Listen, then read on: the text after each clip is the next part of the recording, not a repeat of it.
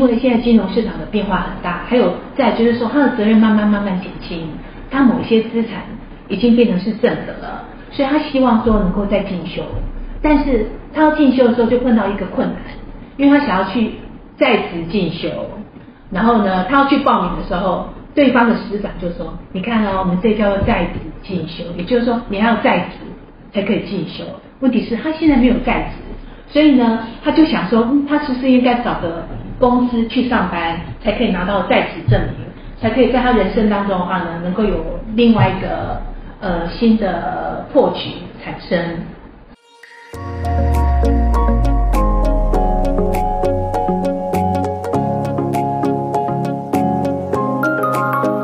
欢迎收听福袋运来，本节目是结合嘉兴子牙 Sandra 稳健财务军务。和谐关系师的共同主持，透过分享真实的个案故事，让你此生福袋运来。你准备接福袋了吗？我们开始喽。我们今天啊要来探讨的一个案例，是一个很有纪律，然后呢，当然他的那个家庭责任也很也很大的一个男性。那我们称呼他小贝。然后这位小贝呢，现在四十岁，然后单身哦。但是他为什么家庭责任很大？因为他必须要照顾他的妈妈、他的妹妹，还有以前对他们家有恩的几个叔叔伯伯，我加总起来的话，大概有七到八个人。所以他现在四十岁了，但他四十岁有很多责任都已经已经结束了。但是我以前我刚认识他的时候，他那时候大学没有毕业，他就必须要工作赚钱。为什么？因为就是有这么多这么多的开销，因为他是被家里面被期待的一个下一代，然后那个期待等待等待他的就是日常生活很多的开销跟要负债，然后当然呢，他也，所以他应该说他对他自己的一些理想跟兴趣，他做一些压抑。为什么？因为没有时间，没有金钱来支支持他的一些想法，因为他把他的责任看得更重，所以他现在四十岁了，然后目前还一直。那个单身未婚，然后他现在的工作呢，他做的是代操，然后这个代操的话呢，当然是属地下的，因为不能写合约，所有的那个获利佣金的分配的比例只能够用口头的约定，不能把它明确的那个写在那个书面合约上面，所以他帮他帮自己，还有帮他的金主代操。如果说是亏损的话呢，都算别人的，但是获利，他可以从获利当中拿到二十八当佣金，所以他每天的早上一直到下午两点以前，压力都很大。然后在这么大压力底下的话呢，因为现在金融市场的变化很大，还有再就是说他的责任慢慢慢慢减轻，他某些资产已经变成是正的了，所以他希望说能够再进修，但是他要进修的时候就碰到一个困难，因为他想要去在职进修。然后呢，他要去报名的时候，对方的师长就说：“你看哦，我们这叫做在职进修，也就是说你要在职才可以进修。问题是，他现在没有在职，所以呢，他就想说，他是不是应该找个公司去上班，才可以拿到在职证明，才可以在他人生当中的话呢，能够有另外一个呃新的破局产生。所以我们针对小贝哦，我想要先听看看，呃。”三爪，森总在职业这个部分的话呢，三爪看过很多很多的案例哦。我相信森总会给小贝有一些很棒的一些建议。那我们这边先听听看三爪的想法。嗯，好。那各位听众，刚刚你们听到的小贝他的背景，就是说，基本上他是是想要圆梦的嘛，因为他大学因为要养七八个人，导致于他大学的学业没有完成。那这对于小贝来讲，可能当时二十几岁的他，现在四十岁去看二十几岁的他，可能是一个遗憾。那刚好他现在刚好有时间也有金钱，可以去把这个遗憾弥补回来，所以他会想要回到学校去就呃就学，主要是圆当时没有完成的那个梦想。那小贝他真的需要工作吗？其实。我们听出来其实是不需要，对不对？好，那这时候小贝他有几个选择，就是说他可以，因为他必须要有一个在职证明，那他可以去一般的呃公司去上班，或者是如果小贝他有认识的朋友，是不是也可以在小呃他朋友的公司里面担任一个嗯没有那么的工作量没有那么多的一个职位？其实我觉得这也是可以考量，因为最重要是他想要取得这个在职证明，并不是说他要一定要在某某大公司里面。如果说他想要去。读的那个硕士可能是比较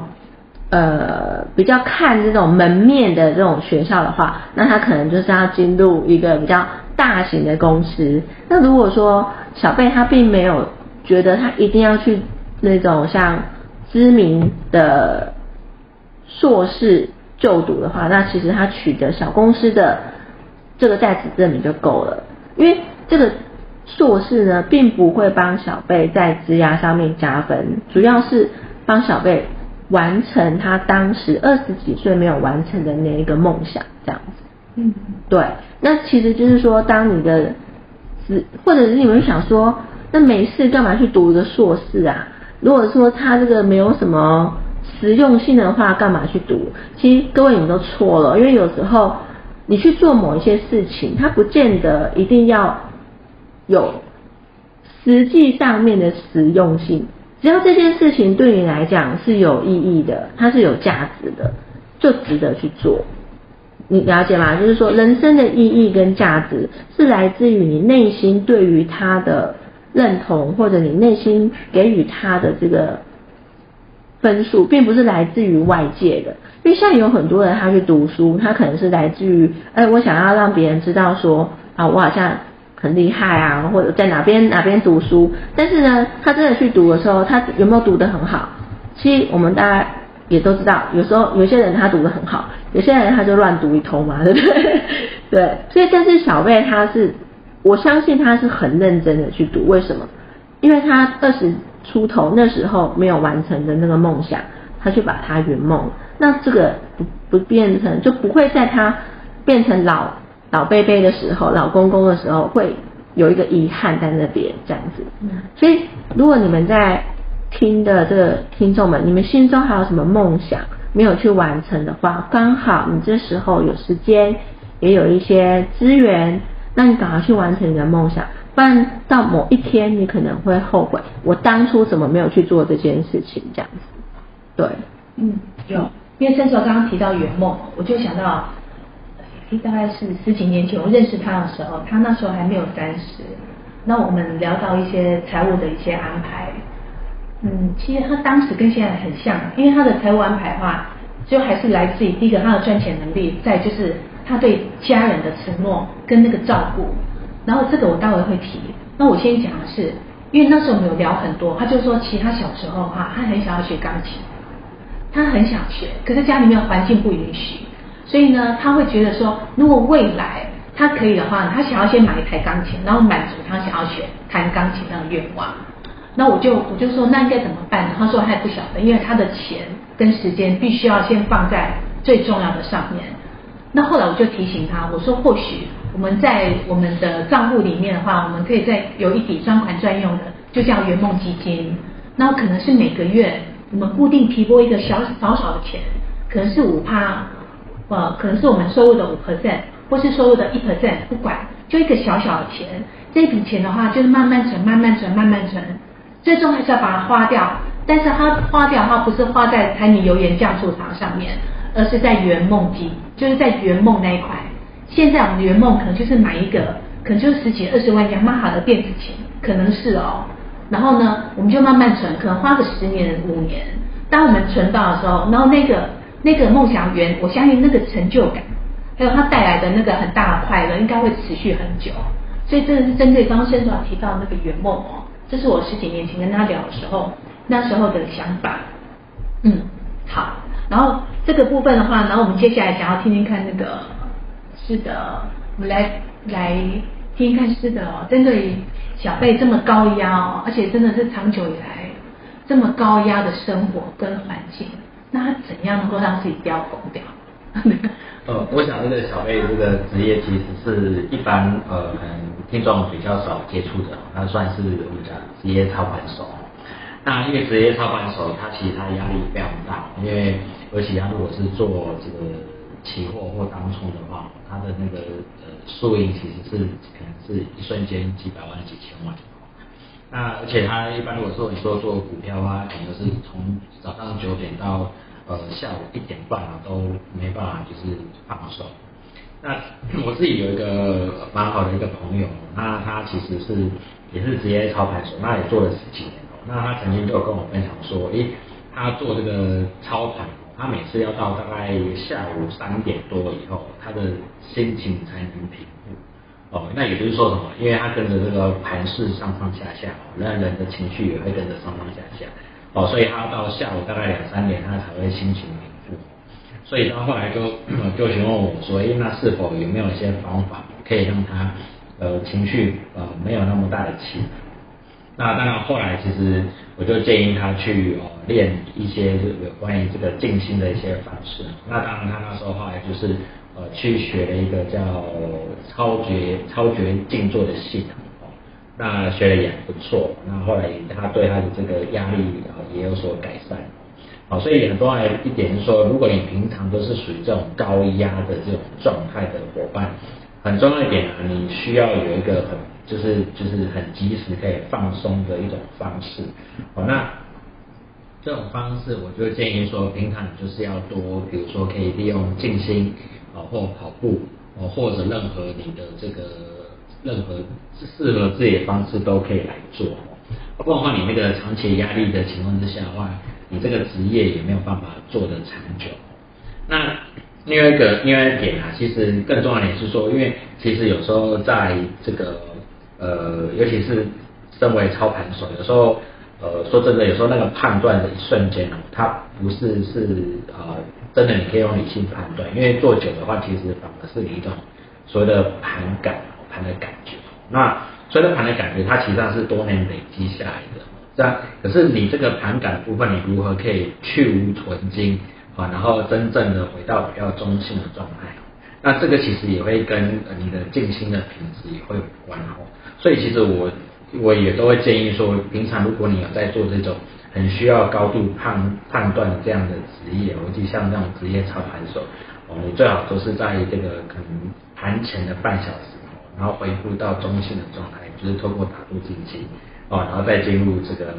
呃这个盘市做一些操作，然后操作完以后再做个静心回到。呃，这个比较平稳的状态，所以如果你在这个前跟后都透透过这个静心或冥想的方式的话，那我想你的绩效还有你的放松度，这个压力的泄压程度，其实呃也会舒缓很多。那在第二点哦，我会很强调是说，因为毕竟他这样的职业茶盘手，他的呃压力是非常大的。